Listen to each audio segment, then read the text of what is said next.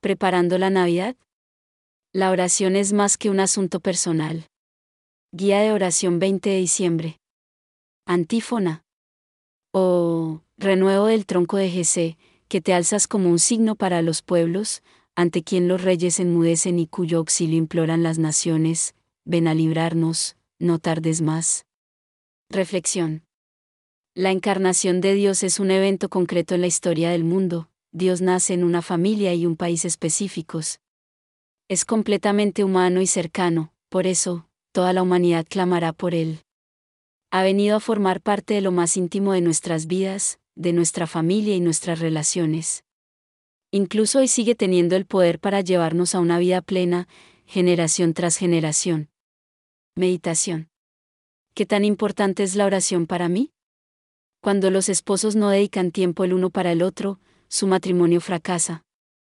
Esto evidentemente afecta a los hijos.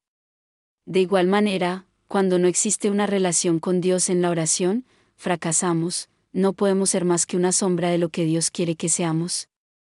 Esto no solo nos afecta a nosotros, sino también a nuestros seres queridos, les ofrecemos una versión rebajada de nosotros mismos. Por eso, la oración no es un asunto meramente personal. Si la oración no forma parte de tu vida diaria, busca unos minutos para incorporarla. Es la manera en que dejamos que Dios actúe en nuestra vida. Si ya lo haces, ¿qué puedes hacer para que sea más profunda y sincera? Oración. Oh, Jesús, tú que te hiciste hombre en todo, te pido que me ayudes a ser fiel en la oración, que me transformes en la persona que quieres que sea, y que lleves a mis familiares y amigos, en especial a, nombra a una o más personas, a tener un encuentro verdadero contigo.